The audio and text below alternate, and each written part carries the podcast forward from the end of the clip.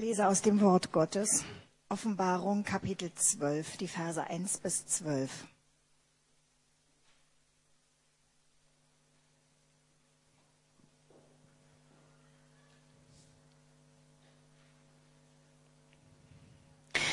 Dann erschien ein großes Zeichen am Himmel. Ich sah eine Frau, die mit der Sonne bekleidet war, den Mond unter ihren Füßen hatte und eine Krone aus zwölf Sternen auf ihrem Kopf trug. Sie war schwanger und schrie vor Schmerzen, denn die Wehen hatten bereits begonnen und die Geburt ihres Kindes stand kurz bevor. Dann erschien noch ein anderes Zeichen am Himmel. Ich sah einen großen roten Drachen mit sieben Köpfen und zehn Hörnern, der sieben Kronen auf seinen Köpfen trug. Sein Schwanz fegte ein Drittel der Sterne weg, die er auf die Erde warf. Er stand vor der Frau, die kurz davor war, ihr Kind zu gebären, um es gleich nach der Geburt zu verschlingen. Sie gebar einen Sohn, der alle Völker mit eisernem Stab regieren sollte. Das Kind wurde zu Gott und seinem Thron hinaufgehoben.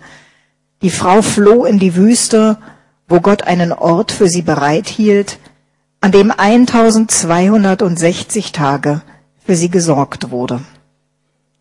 Dann kam es im Himmel zum Krieg. Michael und die Engel unter seinem Befehl kämpften gegen den Drachen und seine Engel. Der Drache verlor den Kampf und wurde aus dem Himmel vertrieben. Dieser große Drache, die alte Schlange, die Teufel genannt wird, oder Satan, oder der, der die ganze Welt verführt, wurde mit all seinen Engeln auf die Erde geworfen. Dann hörte ich eine laute Stimme durch den Himmel rufen, jetzt ist es geschehen. Die Rettung und die Kraft und das Reich unseres Gottes und die Macht seines Christus sind da. Denn der Ankläger unserer Brüder, der sie Tag und Nacht vor unserem Gott verklagte, wurde auf die Erde hinabgeworfen. Sie haben ihn durch das Blut des Lammes besiegt und dadurch, dass sie an der Botschaft Gottes festhielten und bereit waren zu sterben. Freut euch, ihr Himmel, und ihr, die ihr in den Himmeln wohnt, jubelt. Doch über der Erde und über die Erde und das Meer wird Schrecken kommen. Denn der Teufel ist voll Zorn zu euch hinabgekommen und er weiß, dass ihm nur wenig Zeit bleibt.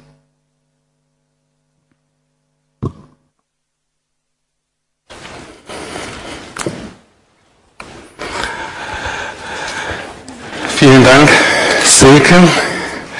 Wenn Sie, wenn du neu bist, dann denkst du, was ist denn das für ein Text? Und ich habe fast das Bedürfnis, mich dafür zu entschuldigen, wenn es nicht in der Bibel stehen würde. Aber ich könnte mir vorstellen, dass ihr hier sitzt und sagt, also das war jetzt wirklich komisch. Ich wurde so nett von diesem älteren Herrn hier begrüßt so freundlich und dann so eine nette Musik, so erhebend, so schön und dann so ein Text. Was soll ich denn damit anfangen? Berechtigte Frage. Das ist die dritte Predigt jetzt in einer Predigtreihe über die Offenbarung. Die Offenbarung ist das letzte Buch der Bibel, letzte Buch im Neuen Testament. Und die hat in der Tat die Schwierigkeit, dass es eine Literaturgattung ist, die prophetisch ist, man nennt das auch Apokalypse ähm, oder apokalyptische Literatur und die ist eben voll mit Symbolen, die ist voll mit Bildern, die uns erstmal nichts sagen. Und zwar hat es damit zu tun, dass diese Bilder entweder sich auf die Zeit beziehen, in der der Schreiber gelebt hat. Das war das erste Jahrhundert nach Christus in Kleinasien, damals ähm, heute die Türkei. Und es hat auch damit zu tun, dass sehr viele Bilder aus dem Alten Testament genommen werden. Und die meisten von uns kennen sich halt mit dem Alten Testament leider nicht aus. Und deswegen wissen wir nicht, worauf der sich da eigentlich bezieht. Und deswegen habe ich mir gedacht, wäre es mal wichtig, eine Predigtreihe darüber zu machen, um euch zumindest in die Grundstrukturen dieses Buches einzuführen, damit wir ein Gefühl dafür haben, worum geht es da eigentlich. Man kann dann in alle möglichen Details noch einsteigen, das machen wir nicht. Aber das wird auch in den Kleingruppen nachgearbeitet, da wird das vertieft. Das Interessante ist, dass was uns so eher abschreckend, ob uns eher abschreckend wirkt oder verwirrend, dass es zwei Ziele haben soll. Das eine, dass es uns glücklich machen soll, deswegen heißt die Predigtreihe auch das Buch, das glücklich macht. Und es steht da drin am Anfang und am Ende des Buches, wenn wir das verstehen, was da drin ist und wenn wir danach leben, dann verspricht der Schreiber, dass wir glücklich werden. Das ist ja schon mal nicht schlecht. Und das zweite ist, dass das Wort Apokalypse, wie das im Griechischen heißt, das Neue Testament wird hauptsächlich im Griechischen geschrieben, deswegen was wir als Offenbarung übersetzt haben, heißt eigentlich Apokalypse. Und das heißt wortwörtlich eine, ähm, den Schleier wegziehen, also eine Enthüllung. Dieses Buch hat den Anspruch, dass wir durch die Symbolik Dinge besser verstehen, als wenn er sie wortwörtlich beschrieben hätte. Dass wir unser Leben aus Gottes Perspektive sehen und etwas besser verstehen, als wir es sonst verstehen würden. Kleiner Hinweis, ich habe leider keine PowerPoint heute, obwohl es recht wichtig gewesen wäre, weil eben dieses Wort natürlich schwierig ist und weil es auch ganz gut wäre, ein paar Bilder zu haben, um das zu verdeutlichen. Aber mein ähm, Programm hat gestern einfach nicht funktioniert und ich konnte keine PowerPoint herstellen. Deswegen haben wir Leute heute leider keine und deswegen versuche ich noch etwas langsamer und ist das gut? Ja.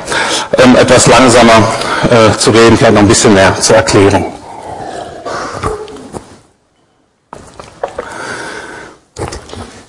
Ich hatte in der ersten Predigt gesagt, dass dieses Buch der Offenbarung, das können wir so verstehen, als den letzten Teil einer Serie, wir gucken heutzutage alle diese äh, Fernsehserie mit den vielen Staffeln und das ist jetzt die letzte Folge der letzten Staffel.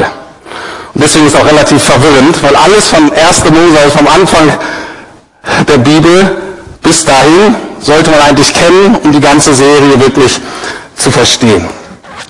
Das Hauptthema dieser Serie ist, dass Gott sich entschieden hat, sein Reich, sein Herrschaftsgebiet auf dieser Erde aufzurichten. Dass es letztlich dazu führt, dass auf dieser Erde wirklich nur noch Gottes Willen geschieht. Seine Herrlichkeit kommt und das werde ich dann auch im letzten Teil dieser Predigtreihe zeigen. Aber das geht mal mit sichtbarem Erfolg, mal geht das mit vielen Rückschritten, aber das ist praktisch das Kernthema eines der Kernthemen dieser Serie. Und in der ersten Predigt habe ich die Hauptperson Ihnen vorgestellt, das ist natürlich Gott. In der zweiten Predigt habe ich gesagt, was unser Beitrag dabei ist, damit dieses Reich Gottes Herrschaft ausgerichtet werden kann, habe über das Gebet gesprochen. Den weiteren Beitrag, den wir leisten können, werde ich in der fünften Predigt nennen. Und ich möchte jetzt zwei Predigten heute und nächste Woche einschieben, um weitere Hauptpersonen vorzustellen. Weil wenn wir die nicht kennen, dann sind wir total verloren von diesen Drachen und diesen Köpfen und Frauen und was weiß ich, was dann kommt. Im nächsten Kapitel kommen Tiere äh, und die verschiedensten Tiere und du denkst, okay. Ähm, und deswegen habe ich gesagt, ich möchte euch die vorstellen, die Hauptcharaktere sozusagen, die Helden und die Schurken des Dramas. Und heute fangen wir an mit dem Drachen. Der Drache ist einerseits recht leicht zu erkennen. Es wird nämlich gesagt, wer er ist. Die Schlange und der Teufel. Also, einerseits ist das leicht zu verstehen, andererseits weiß ich, dass das für uns oder für einige von uns eine echte Zumutung ist.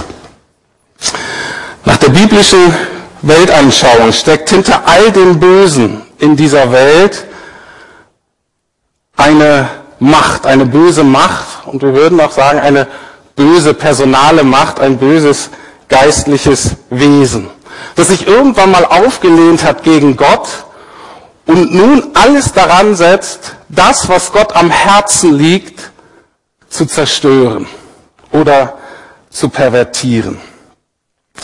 Also jemand, der sich freut, wenn Leid und Elend und Schmerz geschieht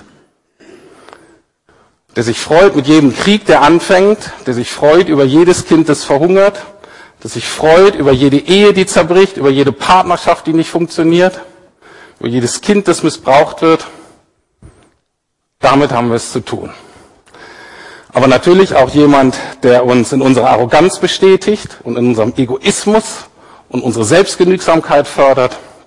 All diese Dinge. Und ich weiß, dass das schwierig ist für uns. Ich selber habe lange, vielleicht zu lange, in deutschen Bildungsinstitutionen verbracht, um zu wissen, dass wenn wir sozusagen vom Teufel reden, es mindestens zwei große Herausforderungen gibt. Das eine ist, das wirkt intellektuell unterentwickelt und das zweite ist, dass es psychologisch unverantwortlich ist. Und das möchte ich kurz erklären. Wie ist das nochmal so deutlich geworden? Im Alpha-Kurs, Alpha ist ja den Kurs, der weltweit durchgeführt wird, um so die Grundlagen des christlichen Glaubens zu erklären. Wir haben den ja auch im letzten Jahr durchgeführt, werden jetzt auch wieder durchführen, wahrscheinlich im Herbst. Und, ähm, und da werden eben alle Grundlagen, ob Jesus wirklich gelebt hat, was das mit diesem Tod am Kreuz zu tun hat, ist die Auferstehung wirklich passiert, kann man das glauben und so weiter. Und ein Thema davon ist dann auch das Böse oder der Böse. Und dann war der eben der Vortrag, das ist immer ein Vortrag, der war auch gut, und danach gibt es so eine Kleingruppenzeit. Und in unserer Kleingruppe, ich habe mich dann da hingesetzt und da war einer, der guckte mich so an und sagte, jetzt mal ehrlich, oder? Das glaubst du doch nicht wirklich, dass ich mir das hier antun muss. Und da wurde eben deutlich, dass er total Schwierigkeiten mit diesen beiden Dinge hatte. Einerseits sagte, hör mal zu, das kann doch nicht sein. Ich dachte, ihr werdet hier eigentlich so ganz nett und aufgeweckt. Aber intellektuell steckst du anscheinend doch noch im Mittelalter oder in der Grundschule. Das kann doch nicht sein, dass du das Böse oder das Schlechte, was Menschen tun, hier einem Teufel in die Schuhe schieben willst. Ich sage, ja, ich weiß, schwierig. Da haben wir angefangen, drüber zu reden und haben wir angefangen zu unterscheiden zwischen den Dingen, die wir als Menschen falsch machen und die negativen Konsequenzen und natürlich, dass wir als Menschen voll verantwortlich dafür sind, was wir tun. Und dann aber immer weiter darüber diskutiert und versucht zu zeigen, und dann gibt's aber eine Dimension des Bösen und des Elends in dieser Welt, die wir nicht einfach nur erklären können, dass Dinge auf menschlicher Ebene, soziologisch, psychologisch falsch laufen. Und dann haben wir uns mit diesen Dingen beschäftigt und das ist natürlich keine schöne Diskussion gewesen.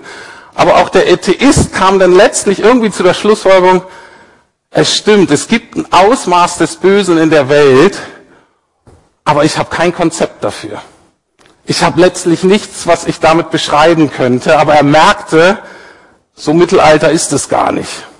So dumm ist es gar nicht. Das ist 21. Das ist der Welt, das ist die Welt, in der wir leben.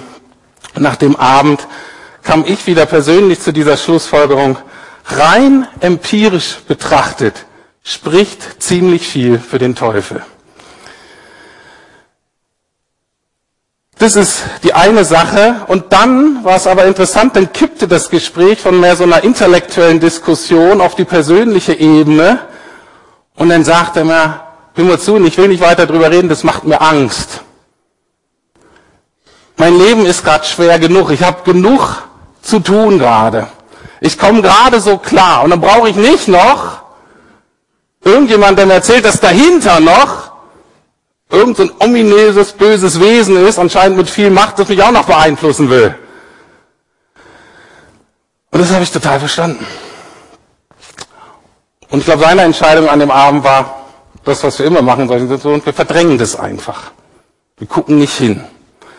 Und da ist mir nochmal so deutlich geworden, dass, wenn ich denke, eine ganz wichtige Sache, die Jesus in meinem Leben getan hat, ist, mich aus dieser Verdrängung und Verneinung rauszuholen und mich zu ermutigen, zu befähigen, der Realität ins Auge zu sehen. Auch wenn sie eine ist, die ich schrecklich finde und die mich persönlich erstmal völlig überfordert und ich keine Antwort habe aber zu merken, okay, mit Jesus, und das glaube ich zutiefst, das eine Frucht, etwas, was Gott in unserem Leben tun will, mit Jesus durch den Heiligen Geist, ist uns befähigen, die Realität ins Auge zu sehen und uns dann auch zu befähigen, damit umzugehen. Jetzt gucken wir uns den Drachen mal kurz an. Also einerseits ist es der Böse, das Böse. Wir gucken uns nächste Woche noch an, wie er konkreter wirkt. Er wirkt nämlich auch durch böse Menschen und durch böse Systeme. Das wird sehr deutlich. Ähm, hier wird das angedeutet, dass der eben Köpfe hat und dass der Hörner hat. Das ist einfach so, dass damit deutlich wird, dass ähm, der Böse praktisch immer auch natürlich konkret wirkt in dieser Welt Und diese Köpfe sind ganz konkrete Könige oder Kaiser oder Herrscher oder Herrscherinnen. Und Horn steht immer für Macht. Das ist schon durch die ganze Bibel so. Also es sind mächtige Herrscher. Das meint das einfach. Und wer das sein könnte, das gucken wir uns die nächste Woche an, damals und, und heute.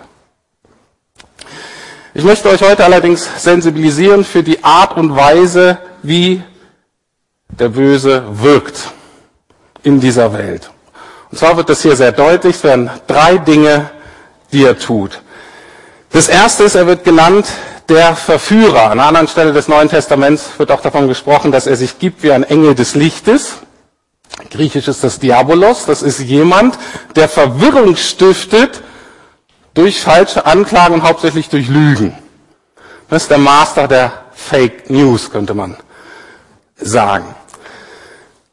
Und die Verführung verläuft folgendermaßen, und da hat er sich in der Strategie nicht wirklich geändert, dass er sagt, hör mal zu, ein, dir wird zwar gesagt, von Gott kommt das Leben, aber ich sag dir, Gott meint es nicht wirklich gut mit dir, und ich kann dir eigentlich sagen, wie das wahre Leben aussieht. Kleiner Einschub, es wird in diesem Text weiter später auch so gesagt, dass aus dem Mund des Drachen Wasser rauskommt äh, und die Frau verfolgt und so weiter. Ähm, das sind alles, ähm, was aus dem Mund kommt, ist eben Symbol für Worte, für Botschaften, die in die Irre führen sollen. Nur so, um diesen Text erklärbar zu machen. Also, das tut er. Er möchte uns verführen, indem er uns sagt, hör mal zu, Rüdiger, Gott sagt zwar das, du weißt eigentlich auch, dass das richtig ist, aber ich weiß es eigentlich besser. Komm, Rüdi, mach dein Ding. Du weißt, was besser für dich ist.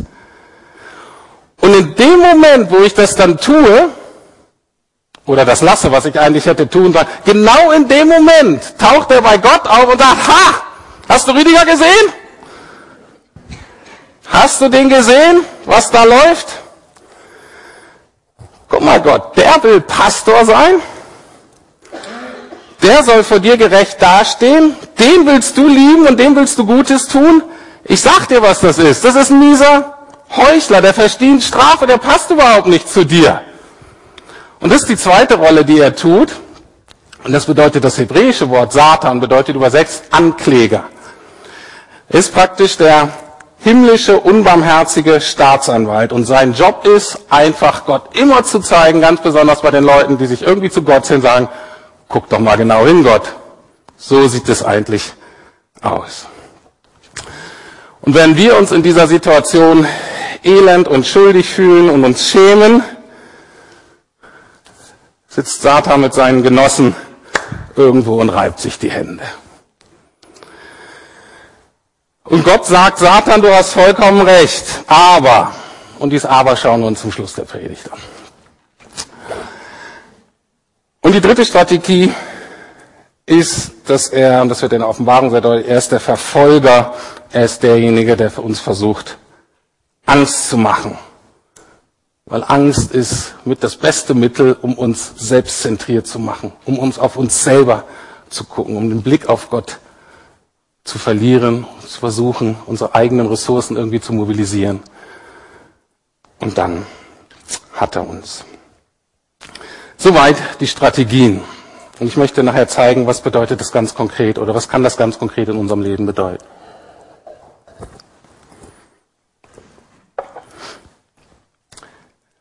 Dieser Drache kämpft mit einer Frau, die etwas sonderbar beschrieben wird. Nicht wirklich wie Germany's Next Top Model. Aber man sich fragt, wer könnte das sein? Wir gucken uns erstmal an, es geht darum, dass sie ein Kind gebären soll unter Schmerzen und da sind sich alle Ausleger einig, hier geht es um Jesus.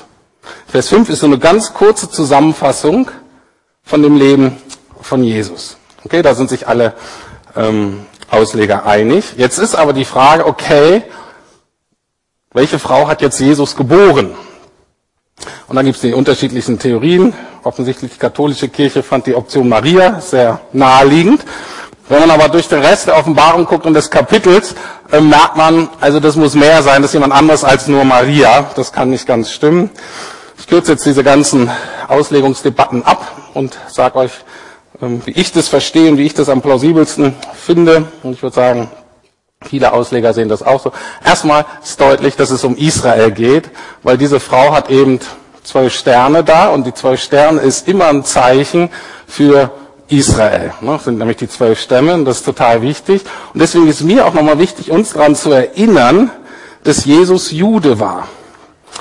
Und dass alle, die das Christentum am Anfang beeinflusst und geprägt hat, fast alle, die entscheidenden Leiter, Schreiber und so weiter, waren alles erst Juden, die sich dann zu Jesus bekehrt haben, sagen wir, die praktisch erkannt haben, Jesus ist ja derjenige, der Messias, auf den wir als israelisches Volk tausende von Jahren gewartet haben, die uns schon lange versprochen wurden. Wir nennen die heute messianische Juden. Und das ist eben ein ganz zentraler Teil dieser Frau. Und das ist mir ganz wichtig, dass wir das nicht verstehen.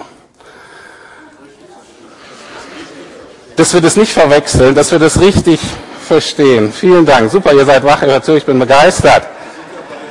Ihr seid bei mir. Das ist schön. Ich bin nicht so alleine hier vorne. Weil genau darum geht's, nicht alleine zu sein. Ähm, und in Vers 17 dieses Kapitel wird deutlich, dass diese Frau auch noch andere Nachkommen hat. Sprich, für mich ist es eindeutig, dass diese Frau hier ein Bild für die Gemeinde ist, die sich zusammensetzt aus Juden, Judenchristen und diejenigen, die zum Glauben gekommen sind, so wie wir. Die allermeisten von uns haben keine jüdischen Wurzeln. Das wird im äh, Epheserbrief, lest es bitte nach, im Kapitel 2, Verse 14 bis 16, ganz wichtig. Wie Gott sagt, da früher war Feindschaft dazwischen. Und Jesus hat es geschafft, aus den Juden und aus den Nichtjuden einen Leib zu machen. Und das ist bis heute so. Und das soll auch wieder mehr so werden. Also, die Frau ist die weltweite Gemeinde durch die Zeiten aus Juden und nichtjüdischen Christen. So, und jetzt der Hauptpunkt heute ist, und ich habe das ja schon angedeutet, dass zwischen diesen beiden, Drachen und Frau, dem Ankläger und uns als Gemeinde, dass da ein Kampf tobt. Und dieser Kampf ist einer der Hauptthemen des Buches der Offenbarung und deswegen ist das so ein bisschen unangenehm. Eines der zentralen Worte der Offenbarung ist das Wort überwinden. So ein bisschen komisch. Da steht immer, wer überwindet und die Überwinder und so weiter. Und wir denken, hm, was soll das? Das ist einfach derjenige oder diejenige, die im Krieg gewonnen hat, die siegreich aus dem Krieg, aus dem Kampf hervorgeht. Die Offenbarung ist kein, nicht hauptsächlich ein Dokument für die Vergangenheit und es ist auch kein Dokument für Spekulationen um die Zukunft, sondern es war schon immer eine Ermutigung für Christen in ihrem alltäglichen, heutigen Glaubenskampf. Und ich möchte das ganz bewusst so sagen, auch als Pastor dieser Gemeinde, weil ich wirklich befürchte, dass viele von uns nicht kapiert haben, dass wenn du zu Jesus gehörst, wenn du damit zur Frau gehörst, dass du Teil bist von einem geistlichen Kampf. Für einige von uns ist Jesus so ein bisschen das wie so ein religiöses Sahnehäubchen auf unserem Lebenskuchen. Wir haben so einen netten Kuchen, das kriegen wir eigentlich auch alles ganz gut hin, aber es fehlt so ein bisschen was, eben die Sahne, so ein bisschen religiöse Bedürfnisse sollen noch gestillt werden, vielleicht ein bisschen moralische Ermutigung und Befähigung. Mit der Einstellung wirst du den Kampf nicht gewinnen. Die Gefahr heutzutage ist auch, dass wir Jesus so als meinen Lebensoptimierer verstehen. Damit ich mich noch besser fühle, damit ich mein Potenzial noch besser entdecken und ausleben kann. Natürlich gehört das dazu. Wenn wir Jesus kennenlernen, wenn er unser Leben verändert. Aber wenn du das denkst, dass das die Hauptsache ist, bin jetzt Christ und damit läuft mein Leben noch optimaler, dann wirst du dich umgucken in der alltäglichen Realität. Ich glaube, wir sind wirklich versucht, uns hier ganz gemütlich einzurichten auf der Erde. Und dann hoffen wir auf einen friedevollen Übergang, am liebsten in Schlaf ins nächste Leben, wo es angeblich noch besser wird. Und dann wundern wir uns, dass wir in Situationen kommen, in unserer Familie, in unserer Ehe, im Job, ähm, oder gucken weltweit auf die Kirche und sagen, boah, ist ja nicht so einfach, ist nicht so schön, wie ich mir das erhofft habe. Die Frage in der Offenbarung war die Frage der Christen damals und vieler Christen auch heute. Und ist letztlich die Frage, lohnt es sich für diese Wahrheit, die ich erkannt habe, zu sterben? Lohnt es sich, für Jesus alles hinzugeben, wie es das Neue Testament sagt. Wir fragen uns, lohnt es sich, eine Stunde früher aufzustehen, um zum Gottesdienst zu kommen?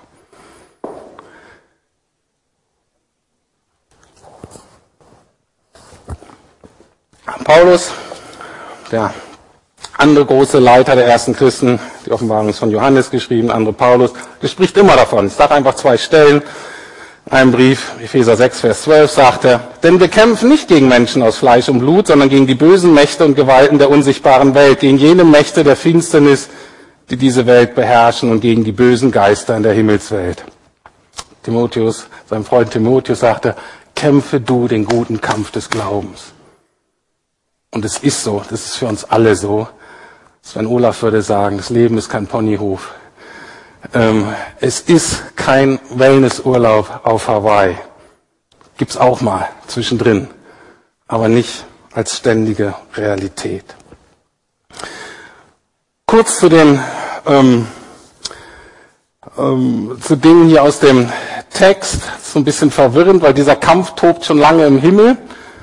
Und das Entscheidende, was hier in Offenbarung deutlich wird, dass er dadurch entschieden wurde, dass Jesus in den Himmel gekommen ist. In Vers 5 steht ganz kurz die Himmelfahrt beschrieben.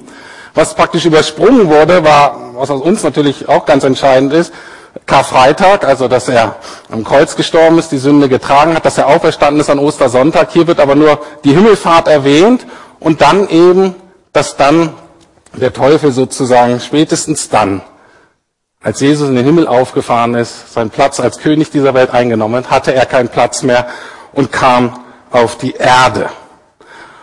Und das Wichtige ist, das sagt uns hier dieser, äh, dieses Buch der Offenbarung, der Teufel weiß, dass er verloren hat, aber er ist wütend, will sich rächen an Jesus und deswegen verfolgt er das, was Jesus am meisten am Herzen liegt, nämlich die Kinder Gottes, diejenigen, die er erkauft hat.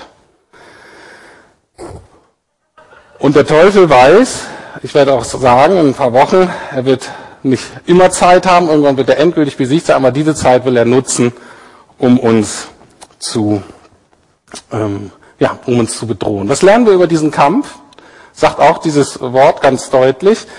Einerseits ist die Frau hier total sicher, die wird immer beschützt. Das ist die Zusage des Neuen Testamentes. Der Gemeinde wird nichts passieren. Die Gemeinde wird siegreich sein. Gott wird in allen Herausforderungen durch die Jahrtausende, und es ist ja erstaunlich, das Ding lebt immer noch und in vielen Dingen besser denn je, absolut faszinierend. Ähm, und das sagt die Offenbarung. Kann hier nichts passieren. Aber wir Einzelne werden attackiert. Wir Einzelne müssen dennoch diesen Kampf des Glaubens kämpfen. Ganz kurz zu den Zeiten, die da stehen. 3,5 Jahre, 1260 Jahre. Dieses Buch, die ganze Offenbarung, ist nicht chronologisch aufgebaut. Wenn ihr das versucht in eine Chronologie zu bringen, dann werdet ihr scheitern. Das wird nicht gehen. Auch diese 3,5 Jahre, das ist symbolisch. Die meisten Ausleger sagen, das ist eben der Gegensatz zu sieben Jahren. Sieben ist eine göttliche Zahl, eine Zahl der Vollmaß, der Vollkommenheit. 3,5 ist halt eine abgebrochene Zeit. Was es sagt, das ist eine Zeit, die endlich ist, die nicht immer so weitergeht. Ich würde sagen, aber diese Zeit dauert jetzt eben schon 2000 Jahre und geht vielleicht noch ein bisschen weiter. Ich möchte enden mit einem ganz konkreten Beispiel. Was, wie würde dieser Kampf für uns im Alltag aussehen? Vorher möchte ich aber noch äh, kurz was mitteilen. Wenn ich jetzt so hier stehe und über den Teufel rede, über eine geistliche Macht, dann ist das schon, dass ich das mit Ehrfurcht tue. Nicht mit Angst, gar nicht, weil ich weiß, ich bin auf der Seite des Siegers. Aber ich habe schon gemerkt in dieser Zeit, ich brauche hier auch echt Gebet und Schutz. Und hab dann auch, ich schlafe meistens nicht so gut von Samstag auf Sonntag und hatte war jetzt auch wieder früh wach und habe dann viel gebetet und habe so gemerkt, wow, ich brauche echt Schutz. Aber ich konnte jetzt keinem wirklich sagen, meine Frau ist nicht da, die ist in Heidelberg, die hat eine schwierige Zeit bei ihren Eltern und so weiter. Ich dachte, oh, wir brauchen Gebet. Und dann kriege ich heute Morgen eine WhatsApp, kurz bevor ich hier zum Gottesdienst runtergehe. Esther Fürstenberg, eine, die aus der Gemeinde war, die jetzt mit ihrem Mann in der Philippus-Gemeinde ist, im Prenzlauer Berg, die schreibt mir doch tatsächlich eine, äh, eine WhatsApp heute Morgen. Hör mal zu, Matthäa, das ist ihre Tochter, ruft einfach heute Morgen die ganze Zeit deinen Namen. Rüdiger, Rüdiger, Rüdiger. Das ist insofern verwunderlich, weil die mich nicht gut kennt. Kennt mich eigentlich gar nicht. Ich habe aber vor knapp zwei Jahren, da war sie vielleicht, ich weiß gar nicht, 15 Monate oder so, habe ich mit den beiden, mit Esther Merli und mit der Matthäa dann zu dritt eine Woche im Libanon verbracht in der Wohnung, habe dann Esther Fürst, äh, hab dann äh, Tine Bach besucht und das war so der einzige Kontakt, wo die ich mit der hatte, mit der Matthäa. Aber irgendwie hat sie sich meinen Namen gemerkt, keine Ahnung äh, warum. Ich meine, wir hatten eine gute Zeit, aber sie war eben nur 15 Monate. Aber die ruft heute Morgen immer meinen Namen. Und Esther sagt natürlich, hör zu, was soll das denn? Völlig überrascht, aber dann sagt sie, ich habe das zum Anlass genommen, heute Morgen für dich zu beten. Ich glaube, ich soll für dich beten. Und da habe ich so gedacht, ist das nicht fantastisch? Muss ich da noch Angst haben? Halleluja. Also, der Sieg. Wie sieht der ganz konkret aus? Ein Sieg sieht so aus. Genau so. Gott hat Mittel und Wege. Können wir nicht mehr dran denken. Also, ich gehe nochmal zurück zu diesem Beispiel von vorhin und möchte euch jetzt einladen, das mal für euch selber nachzuversehen, mit ganz konkreten Beispielen aus eurem Leben. Also, der Verführer kommt und er flüstert uns ein, er hätte uns in irgendeiner Situation das wahre Leben anzubieten. Immer nach dem Muster, sollte Gott wirklich gesagt haben, ist das, was du weißt darüber, was du tun und lassen sollst, ist das wirklich so? Und er uns dann einflüstert, was natürlich auch in uns drin ist auch, ne, komm Rüdi, mach dein Ding. Dann wirst du sehen, dann geht's dir gut. Und dann, wie gesagt, läuft er hin und zu Gott und sagt, hey, hast du gesehen? was der da wieder gemacht hat. So, und das Wichtige ist, dass wir ein Gefühl in unserem eigenen Leben kriegen müssen für diese Verführung und für die Anklagen, die folgen. Weil die Anklage kommt. Und die ist auch teilweise gerechtfertigt. Also, Gottes Gebote, das, was wir von Gott wissen, was Gott gezeigt hat, was ihm wichtig ist. Und wenn wir das nicht tun, dann klagt uns das an. Aber auch unsere Prägung kann uns anklagen, unsere eigenen Ideale, unser Selbstbild.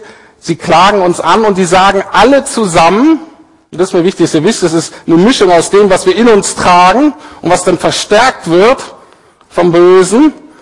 Und die Botschaft ist eindeutig, du bist schon wieder gescheitert. Guck dich doch mal genau an. Du schaffst es einfach nicht, mit dir wird es nie was.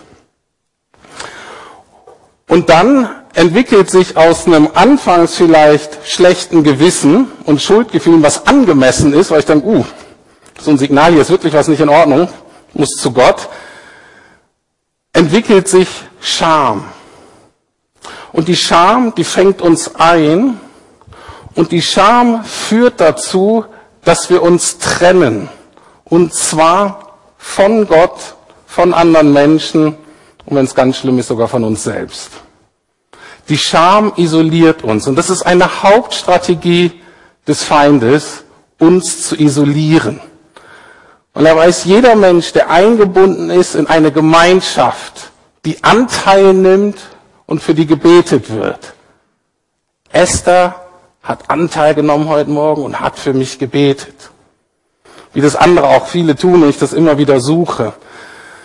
Aber die Scham führt dazu, dass wir isoliert werden. Und wenn wir isoliert werden, sind wir ein leichtes Opfer. War jetzt auf der Willow-Konferenz übrigens sehr gut war, einigen von uns ja aus der Gemeinde letzte Woche. Da hat mir jemand nochmal so deutlich die Strategie erzählt, wie ein, wie ein Löwe, zum Beispiel eine Antilope, dann reist. Und das erste ist wirklich, dass sich eigentlich auf die konzentriert, die am Rande sind, die schwach sind, die schon so ein bisschen isoliert sind. Die läuft nicht einfach in die große Herde und nimmt jemanden, viel zu gefährlich, sondern die, die schon am Rand sind und das erste, was versucht, wird Angst eingejagt und die wird isoliert. Und dann, in der Isolation, wird zugeschlagen.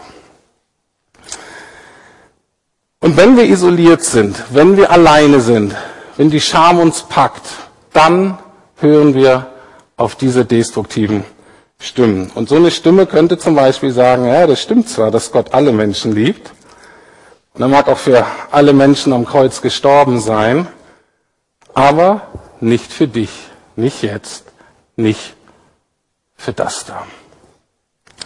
So, und die ganz entscheidende Frage ist, wie kommen wir da raus? Wie gewinnen wir gegen den Ankläger?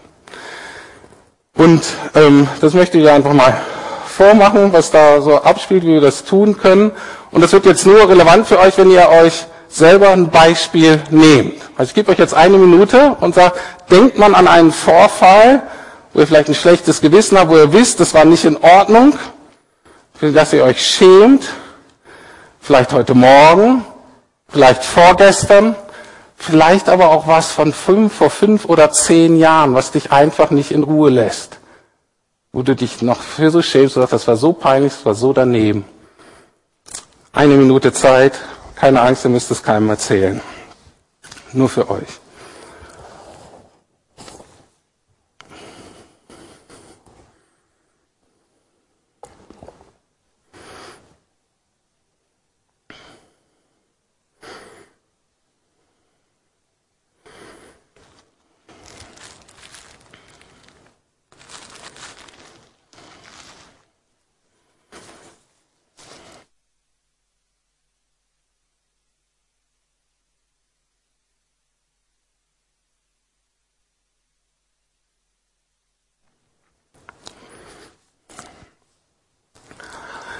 Der entscheidende Schritt des Sieges ist im Kampf, dass wir aus dem Denken rauskommen und wir müssen anfangen zu reden. Manchmal müssen wir schreien oder aber wir müssen es aufschreiben, egal welche Methode, aber es muss mehr sein als dieses Denken. In der Regel. Nachher, wenn du trainiert bist, wenn du das kannst, dann kannst du es auch denken, aber wir lernen das in der Regel erstmal, indem wir das laut aussprechen oder aufschreiben. So, Seid in der Situation, die Anklage ist deutlich und gerechtfertigt. Und wie antworten wir da? Ich würde das folgendermaßen vorschlagen. Es läuft so. Satan oder Ankläger, wer immer dich da anklagt, du hast vollkommen recht. Ich habe mal wieder versagt. Und du hast auch vollkommen recht, dass ich eigentlich Strafe und die Trennung von Gott verdient hätte und dass die Scham, die mich jetzt so bedrückt, dass ich sie eigentlich verdient habe. Aber, und dieses Aber, man spricht von dem Dennoch des Glaubens, aber oder dennoch, Jesus hat am Kreuz auch genau diese ganz konkrete Sache, dieses Versagen, dieses peinliche Tun oder Lassen, genau diese konkrete Sache, und es ist gut, wenn man die beim Namen nennt dann, hat er auf sich genommen, er hat die Strafe ertragen, er hat die Trennung von Gott erlitten, er wurde am Kreuz beschämt und verhöhnt an meiner Stelle und für mich. Und deswegen hat deine Anklage auf mein Leben keine Auswirkung. Und dann ist es gut, dass man das so durchgeht. Ich mache das oft, ich spreche so dazu, wenn du sagst, oh, ich finde das komisch so, den so anzusprechen. Kannst du das, wenn ich sage, du sprichst mich schuldig, kannst du das auch einsetzen mit ich fühle mich. Okay, wenn das mehr so deine Sprache ist, weil oft sind wir gefangen genommen in so einer Gefühlswelt, wirkt das auch. Also, du sprichst mich schuldig oder ich fühle mich schuldig, Gott spricht mich frei. Du sagst, ich bin nicht liebenswert, oder du kannst sagen, ich fühle mich nicht liebenswert gerade, aber Gott sagt mir, dass er mich liebt. Du sagst, ich bin ein zerlumpter Taugenichts. Gott sagt mir, ich bin sein geliebtes Kind. Du sagst mir, ich habe in der Gemeinde nichts zu suchen. Gott sagt mir, ich bin ein wertvolles Mitglied seiner Familie. Du sagst mir, Gott kann mich nicht gebrauchen, aber ich weiß, dass Gott den Gottlosen rechtfertigt und dass er sogar durch einen Esel und durch Steine sprechen kann. Deswegen vertraue ich darauf, dass Gott auch mich gebrauchen kann zu etwas Gutem. Du sagst mir, ich habe meine Zukunft, ich wollte gerade sagen verkackt, so würde ich sagen. Ähm, du sagst mir, ich habe meine Zukunft verbaut, aber ich weiß, dass mir seine Güte und Barmherzigkeit folgen werden mein Leben lang und dass er es kaum erwarten kann, mich in seiner Herrlichkeit mit offenen Armen zu empfangen. Ende des Gespräches. Amen. Und Gott verspricht in seinem Wort, wenn wir dem Lügner und dem Ankläger in dieser Art laut betend und vielleicht eben auch aufschreibend widerstehen, immer wieder so widerstehen, dann flieht er von uns, dann lässt er uns in Ruhe, weil auch er merkt, er hat keine Macht über uns, weil wir das ganz konkret in unserem Leben in Anspruch nehmen, was Jesus für uns getan hat. Und wie an dem Beispiel von Matthäa und Esther heute Morgen. Und es ist so gut und so wichtig, dass wir genau in dieser Art und Weise Anteil nehmen an unserem Leben. Dass wir uns nicht isolieren lassen, dass wir genau in dieser Art und Weise sichere Räume schaffen, wo wir das jemandem sagen können, diese peinlichen Dinge, die Dinge, für die wir uns schämen, die Dinge, die nicht in Ordnung sind, die Dinge, die wir nicht selber auf die Reihe kriegen. Und dass wir Leute für uns haben, die so für uns beten. Und dann hat der Feind die Macht über uns verloren. Lieber Herr, ich danke dir, dass du den Sieg errungen hast. Ich danke dir, dass das einerseits eine historische Wahrheit ist, eine Realität, unabhängig von unseren Gefühlen, unabhängig von unseren Taten. Wir danken dir, dass du gestorben und auferstanden bist. Wir danken dir, dass du jetzt im Himmel regierst. Wir danken dir, dass der Teufel diese Stellung des Staatsanwaltes, der uns anklagt, für immer verloren hat. Und ich bitte dich, Heiliger Geist, dass du uns lehrst, ihm diese Position in unserem eigenen Leben nicht immer wieder zuzuschustern, sondern dass den Angriff, dass das vorbei ist. Und ich danke dir, dass das eine ganz konkrete Realität ist. Und ich danke dir, dass das unseren Alltag verändert, unsere Beziehung verändert, unser Selbstbild verändert, unsere Arbeit verändert. Herr, wir danken dir für die Freiheit, die du uns schenkst. Wir danken dir, dass wir Teil deines Sieges sein können. Wir loben und preisen dich. Amen. Steht bitte mit auf und singt mit uns zusammen zum Abschluss dieses schöne, schöne Kirchenchoral, der einfach das nochmal so wunderbar aufgreift. Ähm, und eben da auch da nochmal zu zeigen, dass das eben ein Thema ist durch die Generation, dass gerade auch Lieder so wichtig sind, diese Wahrheiten zu proklamieren, die uns auch helfen sollen, das emotional aufzunehmen. Und das ist immer wieder gut, das nicht nur mit Hillsong, Bethel und so weiter zu tun, sondern auch mit den guten alten deutschen Chorälen, Hymnen.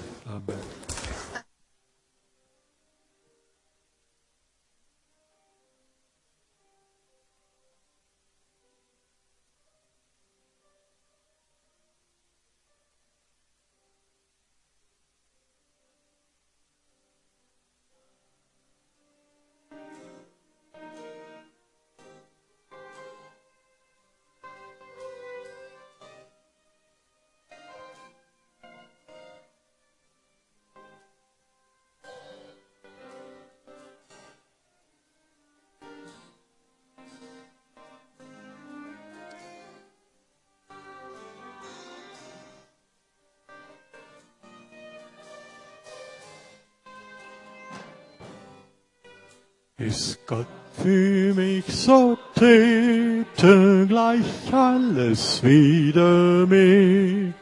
So oft ich ruf und bete, weicht alles hinter sich. Hab ich das Haupt zum Freunde und bin geliebt bei Gott. Was kann mir tun der Feinde und Widersacher rot?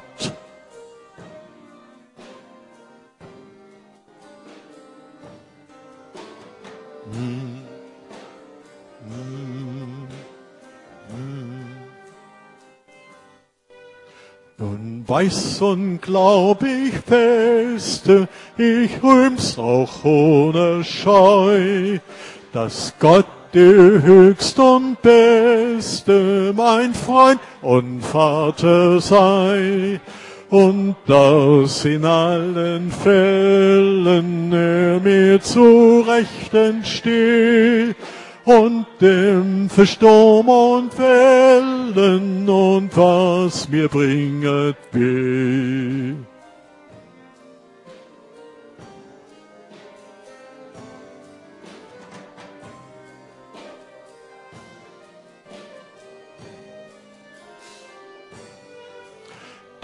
Da ich mich gründe, ist Christus und sein Blut.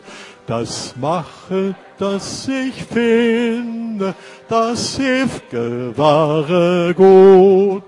An mir und meinem Leben ist nichts auf dieser Welt, was Christus mir gegeben, das ist der Liebe wert.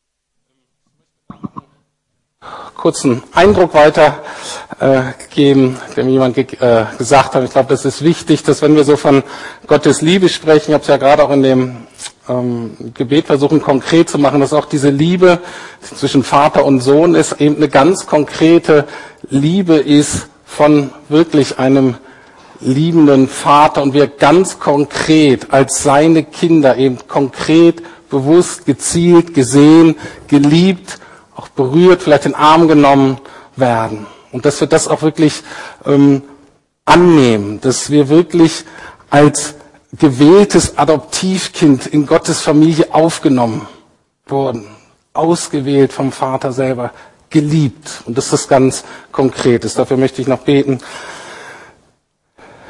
Lieber Vater, wir danken dir in der Tat, wir danken dir, dass du alle Menschen liebst. Aber wir danken dir jetzt, dass du uns ganz persönlich siehst und liebst und annimmst und uns auf den Arm nehmen willst und uns trösten willst und uns führen willst und mit uns spielen willst, weil du uns ganz persönlich liebst. Und Herr Jesus, weil du uns erkauft hast mit Leib, Seele, Geist, mit Vergangenheit, Gegenwart und Zukunft vollkommen. Und ich bitte dich, Heiliger Geist, in der nächsten Woche, dass wir diese konkrete Liebe für uns persönlich wieder neu verstehen und erfahren. Hab du Dank dafür. Amen. Was für eine Zulage für uns. Wenn ihr darauf reagieren wollt, dann haben wir in der Ecke gleich Beter zu stehen, die für euch ein Segensgebet sprechen werden. Ihr könnt dort auch Last loswerden. Sie beten gerne für euch. Ich werde in der Willkommensecke stehen, auch für Menschen, die Fragen haben, neu in der Gemeinde sind. Kommt gerne, ich lerne euch gerne kennen. Es wird ein Mittagessen im Café geben, ähm, auch dort habt Gemeinschaft. Wer neu hier ist, kann diese Kontaktkarte ausfüllen und bei mir abgeben. Wir werden euch dann kontaktieren und ähm, wenn ihr eine Kleingruppe sucht, kommt auch gern zu mir. Und ja, fühlt euch weiter wohl bei uns hier. Der ältere Herr übergibt jetzt dann nochmal den.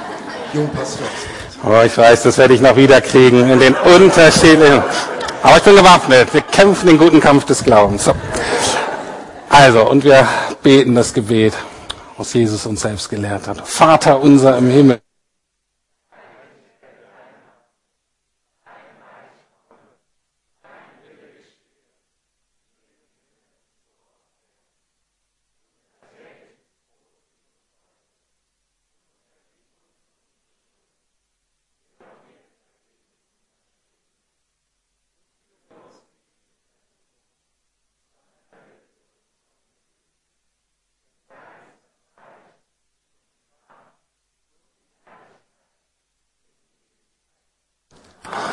Und die Gnade unseres Herrn Jesus Christus und die Liebe Gottes und die Gemeinschaft des Heiligen Geistes sei mit euch allen. Amen. In diesem Sinne wirklich einen guten Sonntag.